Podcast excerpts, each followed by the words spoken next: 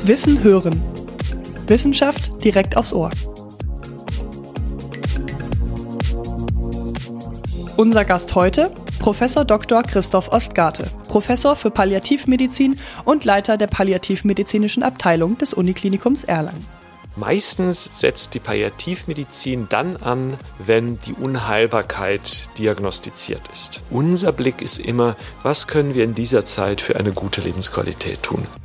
Und damit herzlich willkommen zu unserem Podcast rund um Wissenschaft an der Uni. Einfach locker und spielerisch erklärt. Wir, das sind Hanna, Janno, Anna und ich, Nina, haben zusammen mit dem Civis und Funklus den Campusmedien an der FAU spannende und renommierte ForscherInnen unserer Uni vors Mikro geholt. In dieser Folge sprechen wir mit Professor Dr. Ostgarte darüber, was es bedeutet, PalliativpatientInnen auf den letzten Metern ihres Lebenswegs zu begleiten. Wir sprechen über Möglichkeiten, Herausforderungen und wieso die Lage der Palliativstation in Erlangen so besonders ist. Wer unseren Podcast schon kennt, kann die nächste Minute skippen, denn hier erklären wir das Spiel, das wir mit unserem Interviewgast spielen. Unser Spielfeld stellt eine Reise durch die verschiedenen Standorte und Fakultäten unserer Universität in Erlangen und Nürnberg dar. Das Spielprinzip funktioniert dabei wie bei einem Leiterspiel. Unser Interviewgast würfelt sich voran, kann aber durch solche Leitern, die zu einigen Feldern gehören, auch vor- oder zurückgesetzt werden.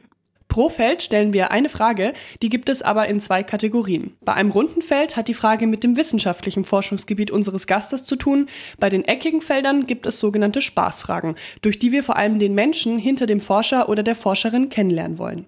Jede Frage hat außerdem noch eine kleine Besonderheit.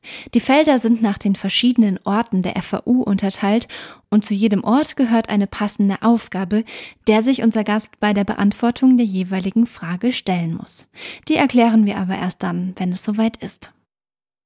Wir befinden uns heute in Erlangen in der Krankenhausstraße und zwar in der Frauenklinik in der Abteilung der Palliativmedizin und haben heute Herrn Christoph Ostgarte zu Besuch. Hallo. Hallo. Und wie immer in unserem Podcast reisen wir heute wieder durch Erlangen auf unserem Spielfeld. Und ich würde sagen, wir reden gar nicht mehr lange, sondern würfeln Sie gerne. Okay. Eine, Eine vier. Und, genau, Eins, gehen Sie mal zwei, vor. Drei, vier. Jetzt sind wir an der Philosophischen Fakultät.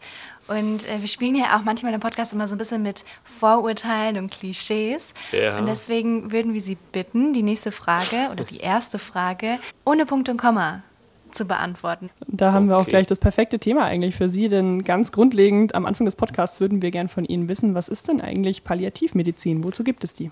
Naja, Palliativmedizin ist die Begleitung schwerstkranker und sterbender Patientinnen und Patienten, bei denen das Hauptziel der Begleitung nicht mehr in einer Lebensverlängerung, sondern in einer bestmöglichen Begleitung in der letzten Lebensphase liegt. Das heißt, der Fokus ist wirklich radikale Orientierung an der Lebensqualität. Sie haben gerade schon gesagt, dass es um die Begleitung Schwerstkranker und äh, Sterbender geht. Ist denn die Palliativmedizin ausschließlich für solche Patienten und Patientinnen oder gibt es da eine Altersklasse? Sind das eher alte, eher junge, ähm, nur Menschen, die im Sterben liegen? Worum geht es denn da genau? Wer ist da die Zielgruppe? Also es sind äh, Patienten jeglichen Alters, wobei wir hier äh, bei uns in der Palliativmedizin vor allem erwachsene Patientinnen und Patienten behandeln und begleiten. Palliativmedizin hat vor 30, 40, 50 Jahren in Deutschland seinen Anfang genommen und da war wirklich der Fokus der sterbende Patient. Heute schauen wir viel früher äh, auf unsere Patienten. Wir begleiten Patientinnen und Patienten zum Teil viele Jahre. Ähm, und äh, das hat natürlich auch was mit der Veränderung der Medizin im Allgemeinen zu tun. Aber wir, wir äh, sehen immer wieder, dass Patienten denken, wenn sie Palliativmedizin hören, das ist nur was, was sozusagen Sterbemedizin ist. Nein, Palliativmedizin setzt heute viel, viel früher an. Wann setzt denn Palliativmedizin an? Naja, nehmen wir mal als typisches Beispiel eine Tumordiagnose. Ja, wir wissen, dass etwa ein Viertel der Menschen an einer Tumordiagnose versterben und etwa die Hälfte der Menschen werden im Verlaufe des Lebens irgendwann mal mit einer Tumordiagnose konfrontiert. Meistens setzt die Palliativmedizin dann an, wenn die Unheilbarkeit diagnostiziert ist. Ähm, und dann gibt es noch viel zu tun, selbstverständlich, viel Medizin, Pflege, soziale Arbeit, Psychologie, oft auch noch Behandlung, die auf den Tumor ausgerichtet ist. Aber unser Blick ist immer, was können wir in dieser Zeit für eine gute Lebensqualität tun? Dazu gehört wenig Schmerz, gut eingebunden sein in der Familie, gut aufgeklärt sein, zu wissen, was äh, ist denn eigentlich mhm. los. Äh, und daran arbeiten wir. Also hat die Palliativmedizin jetzt nicht nur was mit entsprechender Medikation zu tun, sondern auch mit allem, was die Lebensqualität dieser Person besser macht. Genau, absolut. Okay. Also wenn wir auf unsere Patienten schauen, also so sehen wir ja körperliche Probleme, oft psychische oder mentale Probleme, soziale Probleme, spirituelle Probleme. Das kann kein Arzt, keine Ärztin, keine Pflegekraft alleine mhm. lösen. Das heißt, wir arbeiten immer, um diesen multidimensionalen Problemlagen Herr zu werden in einem Team mhm. aus Pflegenden, Ärzten, Sozialarbeiter, Seelsorger, Physiotherapeuten, Psychologen, Musiktherapeuten. Was immer der mhm. Patient braucht, das äh, versuchen wir dann ähm, auch anzubieten. Wenn Sie jetzt sagen, Sie haben Patienten, die Sie über sehr lange Jahre begleiten, sind die dann die ganze Zeit hier auf der Station? Kommen die immer wieder? Also wir haben ja unterschiedliche Angebote. Wir haben einmal eine kleine Ambulanz, das heißt, Patienten können hier sich vorstellen. Wir haben für die Schwerstbetroffenen die Palliativstation, wo wir wirklich Patienten behandeln, wo das zu Hause nicht mehr geht, weil sagen wir die Symptome so komplex sind, sie so starke Schmerzen haben oder auch Luftnot, wo die Angehörigen überfordert sind. Die nehmen wir dann mal für eine Zeit lang auf die Palliativstation auf. Durchschnittliche Liegedauer sind so elf, zwölf Tage. Ähm, und äh, dann gehen die Patienten aber auch, wenn es geht, wieder nach Hause. Äh, das heißt, wir behandeln sie da, wo sie sind. Es gibt ein ambulantes Angebot draußen, spezialisierte ambulante Palliativversorgung. Das macht jetzt nicht meine Abteilung, aber da kooperieren wir eng mit. Oder wenn die Patienten hier im Haus in einer anderen Abteilung sind, werden sie da auch, auch mitbehandelt sehe schon jetzt, das wird ein super spannendes Thema. Aber bevor wir jetzt uns an dem Filfak-Feld verlieren und ohne Punkt und Komma weiterreden, würfeln Sie Ich hatte ja die Sorge, ich müsste was über die Filfak sagen. Nein. Sie dürfen aber nochmal würfeln. Vielleicht kommen ah, ja. Sie dann auch aus der Filfak wieder raus. Ja, auch ich mache auch gerne noch ein bisschen Filfak. Also ja, kommen nicht aus der Filfak ja. raus. und zwar sind wir gleich ein Feld weiter und damit immer noch in der Filfak. Und ähm, ich würde gleich noch eine Frage anschließen. Und zwar hatten wir es gerade schon von Menschen, die hier auf die Palliativstation kommen. Man hört der, im Zusammenhang mit sterbenden Patienten und Patientinnen auch immer das Hospiz. Äh, wo ist denn genau der Unterschied? Wann kommt ein Mensch ins Hospiz und wann kommt er auf die Palliativstation? Das ist eine sehr gute Frage. Das war auch, als wir 2010 hier die Palliativstation eröffnet haben, äh, immer wieder im Klinikum zu hören, ah toll, die, die Universität oder das Universitätsklinikum bekommt ein stationäres Hospiz. Nein, wir sind eine andere Struktur. Das Hospiz ist das letzte Zuhause. Das heißt, das ist wie eine Pflegeeinrichtung, aber für Schwerkranke, wo klar ist, dass die Lebenszeit sehr begrenzt ist. Mhm. Das heißt, sie verbringen da ihre letzten Lebenstage, Lebenswochen. Die Palliativstation wir behandeln ähnliche Patienten, aber bei uns ist immer erstmal die Frage, können wir den Patienten, die Patientin so weit stabilisieren, dass sie nochmal nach Hause gehen kann. Meistens kommen zu uns die akuteren Patienten, wo ein akutes Problem ist, was wir versuchen zu lösen. Aber es gibt natürlich eine große Schnittmenge. Das heißt, wir betreuen auch Patienten hospizlich. Wenn wir sehen, dass eine Verlegung, eine Entlassung nach Hause nicht mehr möglich ist, dann machen wir hier Hospizarbeit im wahrsten Sinne, Begleitung in der Sterbephase, Unterstützung der Angehörigen. Und manchmal ist es sogar so, dass Patienten, wenn das dann zu Hause nicht mehr möglich ist, aber keine akute Behandlung, dann gehen die von uns, von der Palliativstation ins stationäre Hospiz. Das heißt, da ist eine sehr, sehr enge Kooperation. Ich habe auch schon auf dem Weg hier reingesehen, Sie haben einen Raum der Stille hier. Also Sie haben ja auch die entsprechenden Räumlichkeiten, um Menschen dementsprechend zu betreuen. Genau. Ja. Also jede Palliativstation, also zumindest jede, die ich kenne, ist sehr wohnlich, äh, eingerichtet. Ja, das, das erinnert so ein bisschen genau. an zu Hause. Warme Farben, schöne Bilder an der Wand. Wir haben den Raum der Stille als auch nochmal Rückzugsort. Wir haben eine Küche, wo dann auch die Angehörigen kochen können für ihre ähm, mhm. Betroffenen, die hier sind, weil es gibt ja das Gerücht, dass das Krankenhausessen nicht jedem so gut schmeckt. Oder es gibt manchmal auch kulturelle Besonderheiten, wo man sagt, dass, das kann die Krankenhausküche nicht erreichen. Äh, und dann können, kann hier gekocht werden. Wir haben ein Wohnzimmer, wir haben die große Terrasse draußen. Das heißt, wir versuchen zu erreichen, auch das ist Teil der Lebensqualität, dass sich die Betroffenen und die Angehörigen hier so wohl fühlen wie irgend möglich. Als wir hier vorhin reingelaufen sind, habe ich mir auch gleich gedacht, das sieht nicht aus wie ein Krankenhaus ja. oder wie eine Klinik. Wer jetzt vorhin gut aufgepasst hat, hat gehört, dass Hanna, du ja gesagt hast, wir sind hier in der Frauenklinik. Mhm. Warum ist die Palliativstation in Erlangen in der Frauenklinik? Also warum das kann ich Ihnen ganz genau sagen, weil es keinen anderen Raum gab, als 2010 die Palliativstation eine Heimat suchte.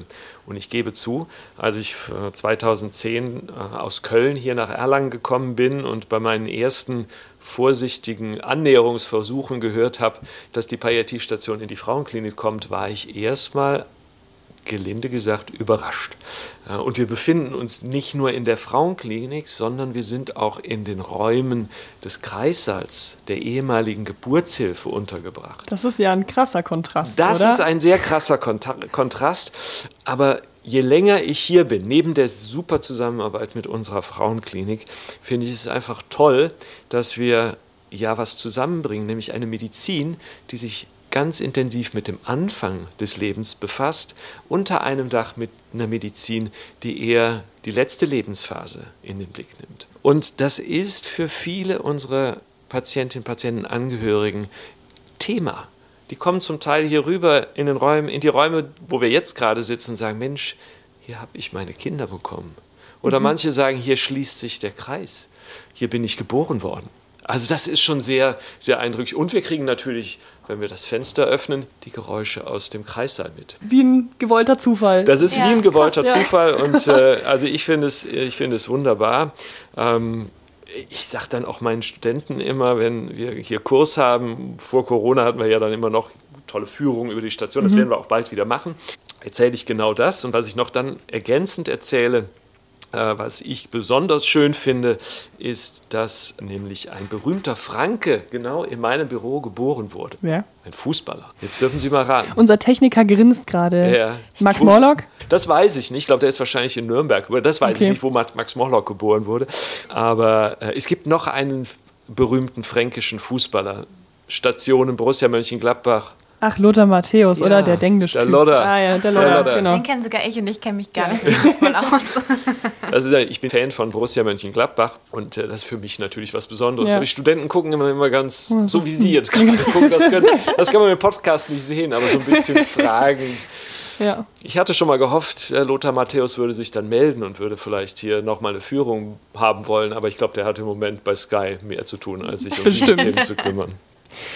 Sie dürfen den Würfel noch mal in die Hand nehmen. Schauen jetzt wir mal. Bin ich jetzt ja sozusagen aus genau. der Filfak sicher raus. Ich könnte jetzt Ziemlich zum Bahnhof. Oder Mit einer Eins würden Sie zum Bahnhof kommen. Aber Eine zwei. Oh, E-Werk. Im E-Werk.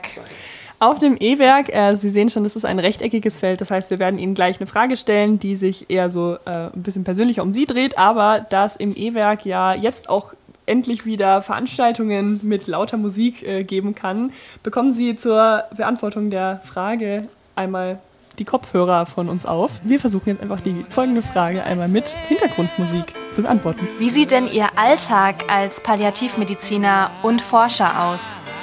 Naja, also mein Tag, oh, das ist gar nicht, gar nicht so einfach.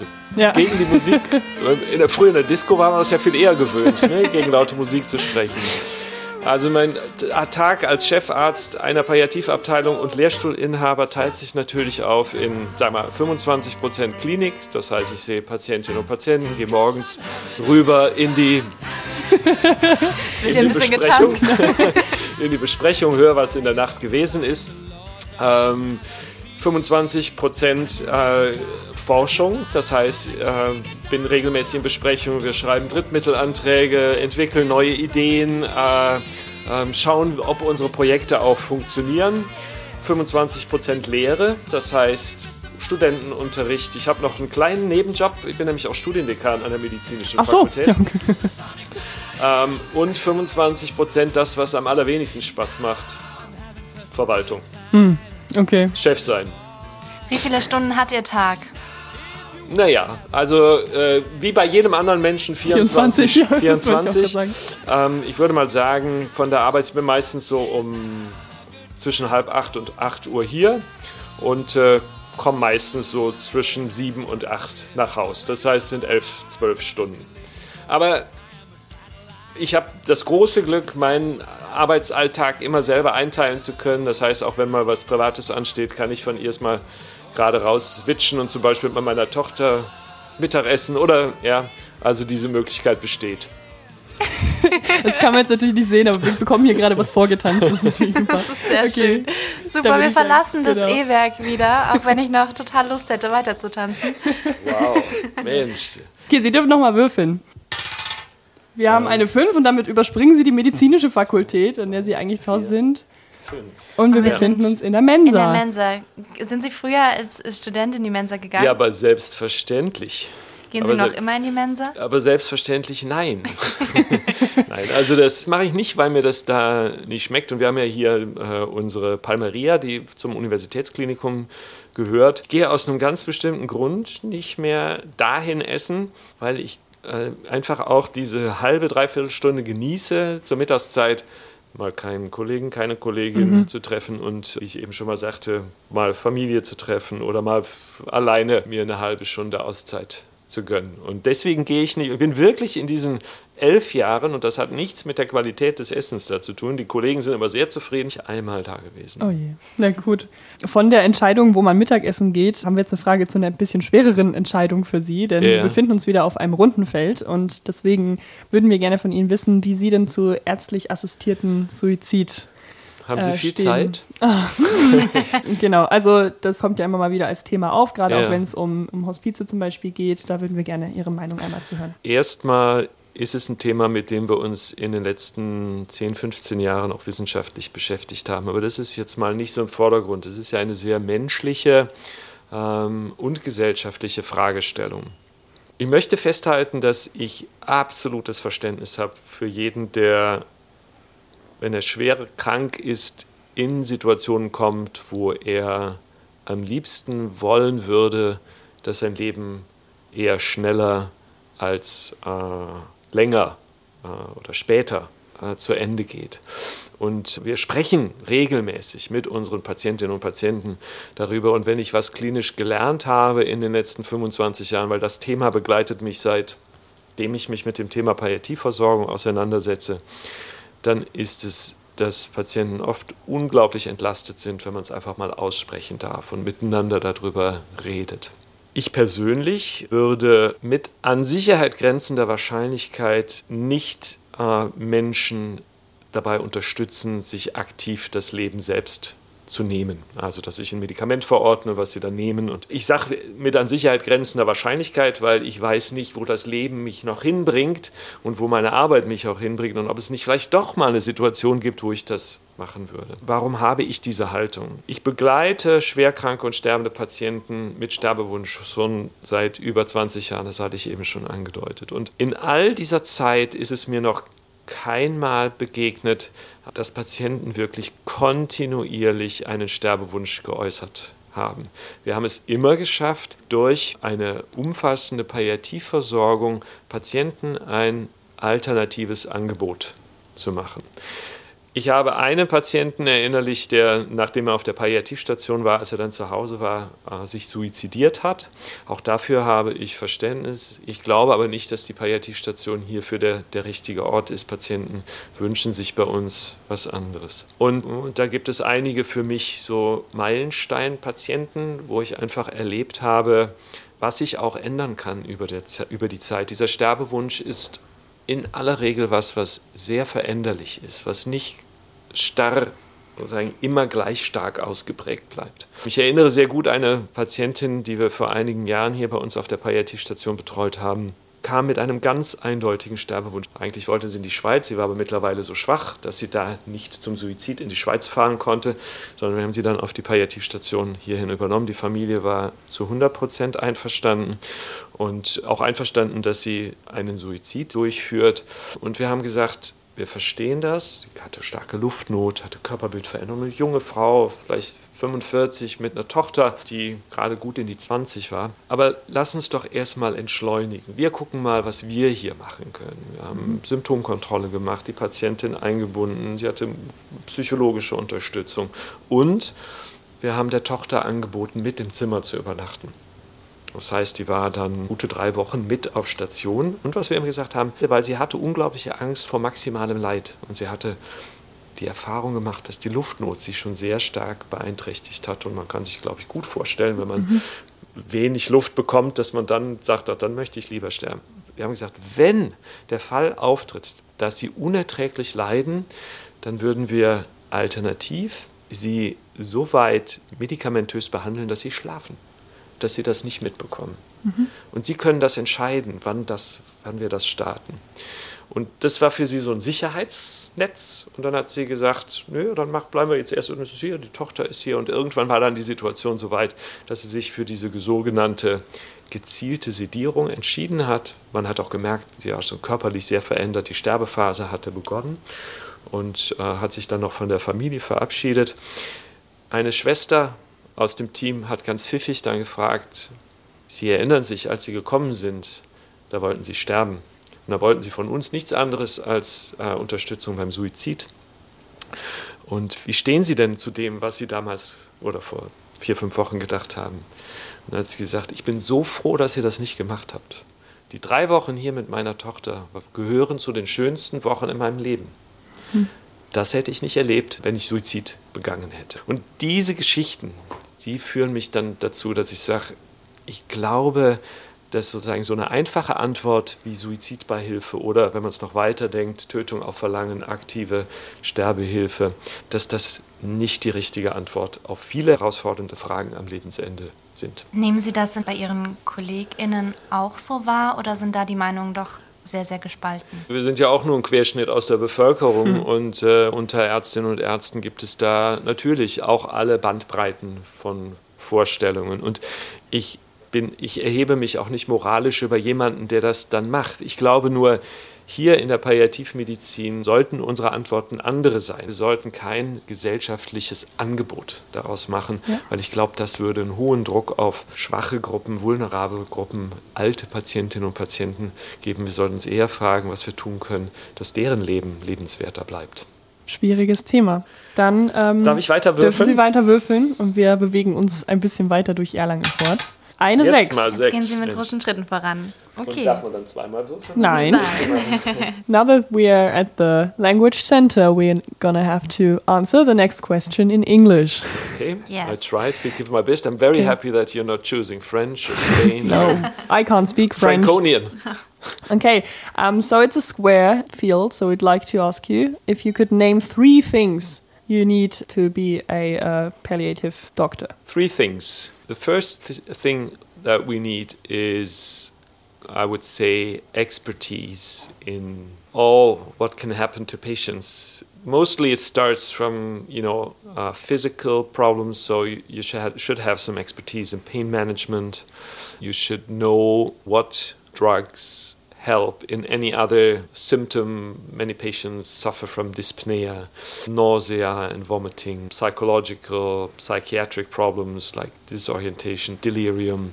I think that really helps a lot. And this combined with some good knowledge in physiology really helps to care well for, for your patient mm-hmm. on that doctor side. The second thing is, I think, the most important probably would be to be a, an empathic person, mm-hmm. compassion, to really, you know, work with your patients and their next of kin on relationship basis. I always say palliative medicine is relationship medicine. Mm-hmm. You share very, very specific time of life with the patients where a lot of thinking goes on, where people have to clarify things, if you just look on the physical side, you miss, you know, the miss the most important uh, key for the patient. And the third, and that is probably in regard to being a researcher as well, to be curious mm-hmm. and to ask questions. I would say every ward round, when when we see patients together, we end up with at least one question. And sometimes we, we uh, pack that together into a, a research grant proposal, and in the end, we hopefully answer at least part of the question. Thank, Thank you, you, for answering. Um, Aber vielleicht ich Es ist eine 2. Okay, dann bewegen wir uns zwei Felder nach vorne. Jetzt habe ich die ja, Interviewers glücklich gemacht, weil es eine 2 geworden ist. Ja, wir sind bei der Technischen Fakultät angekommen. Und auf einem runden Feld, das heißt, es geht wieder auch ein bisschen um die Forschung. Und da wir uns jetzt an der TechFak äh, befinden, was natürlich auch einfach nur ein trivialer Nebenfakt ist, würden wir Sie bitten, mindestens einmal das Wort trivial in Ihre nächste Antwort mit das einzubauen. Ist nicht trivial. Das ist nicht trivial. Genau, und zwar äh, haben wir ja gerade schon bemerkt, Sie können ziemlich gut Englisch sprechen. Sie wurden 2019 zum Präsidenten der EAPC, also der European Association of Palliative Care, gewählt. Wozu gibt es denn eine internationale Gesellschaft oder Vereinigung zur Palliativmedizin? Das Thema ist natürlich kein rein deutsches. Thema, das ist klar. Wir in Deutschland haben sehr davon profitiert, dass wir gute Kooperationen in äh, andere Länder hatten, äh, unter anderem England. England ist so das Mutterland der Palliativmedizin, äh, was die Klinik, was die Lehre und was die Forschung angeht. Und insofern dient einmal eine solche europäische Organisation dazu, dieses Thema auch auf europäischer Ebene voranzubringen auch Länder zu unterstützen, die bis heute noch keine oder kaum Palliativversorgung haben. Also ich, da schaue ich gerade nach Osteuropa, wo einige Länder doch in der Entwicklung sehr weit hinterher sind. Dies dann wirklich da vor Ort umzusetzen, ist nicht trivial. Wir treffen immer wieder auf Widerstände und natürlich auch die finanzielle Ausstattung in diesen Ländern für das Gesundheitswesen ist äh, deutlich schlechter als in vielen eher westlichen Ländern. Wir machen viel Aus-, Fort- und Weiterbildung auf europäischer Ebene. Wir organisieren den größten Weltkongress für Palliativmedizin mit über 3000 Teilnehmerinnen und Teilnehmern. Wir haben Arbeitsgruppen auf den unterschiedlichsten Ebenen. Äh, Palliativversorgung für alte Menschen, für Kinder, Arbeitsgruppen, die eher sich sozusagen mit einer Berufsgruppe befassen. Also da gibt es diesen Austausch und die ERPC ist wirklich so eine tolle Plattform, halt mit anderen in Austausch zu treten und von anderen auch zu lernen. Vielen Dank. Dann dürfen Sie auch schon wieder weiter. Ja, dann darf ich weiter. Was soll ich jetzt mhm. würfeln? Nein, jetzt will ich wieder Abracadabra. Genau. Eine Eins. Eine Eins. Bleiben an der TechFAG. Sie sind als Palliativmediziner ja quasi täglich mit äh, physischem und dadurch ja auch mit psychischem Leid konfrontiert. Wie gehen Sie denn mit dieser Belastung um? Ja, das ist eine Frage, die sich natürlich viele stellen. Bei vielen führt ja erstmal das Thema zu einer gewissen Angst vor Berührung oder irgendwie damit konfrontiert zu werden. Klassisches Beispiel ist, wir sind auf einer Party, jeder erzählt, was er macht und ich sage, ich bin Palliativmedizin und alle schrecken erstmal sozusagen, oh Gott, das könnte ich nicht. Interessant ist aber zu sehen, dass die Leute, die im Feld arbeiten, oft lange in dem Bereich arbeiten. Womit hat das zu tun? Einmal ist es erstmal, dass wir, glaube ich, sehr nah am Menschen arbeiten. Das heißt, wir sind natürlich auch mit bestimmten Zwängen von außen, Kosten, wirtschaftliche äh, Dokumentation und so verbunden, aber wir arbeiten oft ja nah an dem, wie wir auch unseren Beruf uns vorstellen. Als ich angefangen habe, mich für das Thema Medizin zu befassen, da ist ja klassische Ausdruck, ich möchte Menschen helfen, wobei man das auch sagen, also als man angefangen hat zu studieren, wusste man gar nicht, gar nicht, was das genau heißt, mhm. aber dass man wirklich mit Menschen gut arbeiten kann. Dieses im Team arbeiten hilft natürlich ungemein. Das heißt, ich bin nicht als Einzelkämpfer beim Patienten und es geschieht mir, dass ich auch von der Situation überwältigt werde und dann bin ich froh, dass mein Kollege dabei sitzt. Und das kann Pflegekraft sein, das könnte aber auch eine Psychologin oder wer auch immer sein. So dieses gemeinsame handeln. Wir wissen natürlich um diese Herausforderung. Wir bieten auch allen Mitarbeiterinnen und Mitarbeitern, inklusive meiner eigenen Person, auch Supervision an. Das heißt, Möglichkeiten zur Entlastung. Wir schauen auch, ja, was können wir noch sonst Gutes für unsere Teammitglieder tun. Das heißt, wir frühstücken gemeinsam, wo man auch mal Dinge miteinander austauscht, die jetzt nichts mit der Arbeit zu tun haben und im privaten Umfeld, ähm, dass man für Ausgleich sorgt, Sport macht. Äh. Aber das Entscheidende ist aber, glaube ich, in jedem Beruf und auch in einem solchen Beruf ist, dass man einfach Spaß an dem hat, was man tut. Das hilft mir auch mal über schwierige Phasen hinaus. Ich ärgere mich oft über die Administration und die Politik und, sozusagen, und diese, diese äußeren Zwänge manchmal viel mehr, als dass mich das Innere äh, äh, unglaublich bewegt. Und ich habe natürlich das Glück, dass wirklich mein Arbeitsalltag so unglaublich bunt ist. Ja, ich entlaste mich dann immer jeweils in den einzelnen Arbeitsphasen von dem, was ich vorher gemacht habe. Wenn das jetzt doch ein Berufsfeld ist, das vielleicht auch einige Leute abschreckt, wie sieht es denn mit dem Nachwuchs, dem studentischen oder medizinischen Nachwuchs vielleicht gerade in der Palliativmedizin aus? Naja, also die, erstmal, das Fach kommt unheimlich gut an bei den Studierenden. Also wir sind jedes Jahr unter den Top 3 äh, Veranstaltungen im, im Medizinstudium. Ich glaube auch, dass die Studierenden gern mehr Palliativmedizin noch hätten. Wenn unsere Studenten ja fertig sind, dann gehen sie von der Uni, werden sie Assistent und gehen in eine Weiterbildung. Palliativmedizin ist keine Weiterbildung, sondern eine sogenannte Zusatzweiterbildung. Das heißt, man macht erstmal, lernt man Internist oder ich bin Anästhesist genau. und dann macht man sozusagen darauf aufbauend dann eine Zusatzweiterbildung Palliativmedizin. Und es gibt viel Interesse am Fach, wobei ich glaube, wir würden noch mehr Nachwuchs generieren, wenn es wirklich eine, einen Facharzt gäbe, also man eine Weiterbildung im Bereich Palliativmedizin machen könnte. Wir haben viele junge Kolleginnen und Kollegen, die anfragen, muss ich dann immer enttäuschen und sagen, macht erst was anderes und dann geht in die Palliativmedizin und dann ist natürlich oft dadurch, dass man sich für einen bestimmten Facharzt entscheidet, schon der Lebensweg vorgezeichnet. Wann war denn der Moment, als Sie sich dafür entschieden haben, ich möchte in die Palliativmedizin? Naja, ich bin ja schon fast äh, sozusagen historisch. Als ich in der 90er Jahre aus der Anästhesie heraus, aus Zufall, aus Zufall ja in eine Abteilung gekommen bin, die eine der ersten Palliativstationen in Deutschland hatte, nämlich das Malteser Krankenhaus in Bonn. Da war es so, dass wir als junge Assistentinnen und Assistenten aus der Anästhesie heraus dann ein Jahr auf die Station rotieren konnten.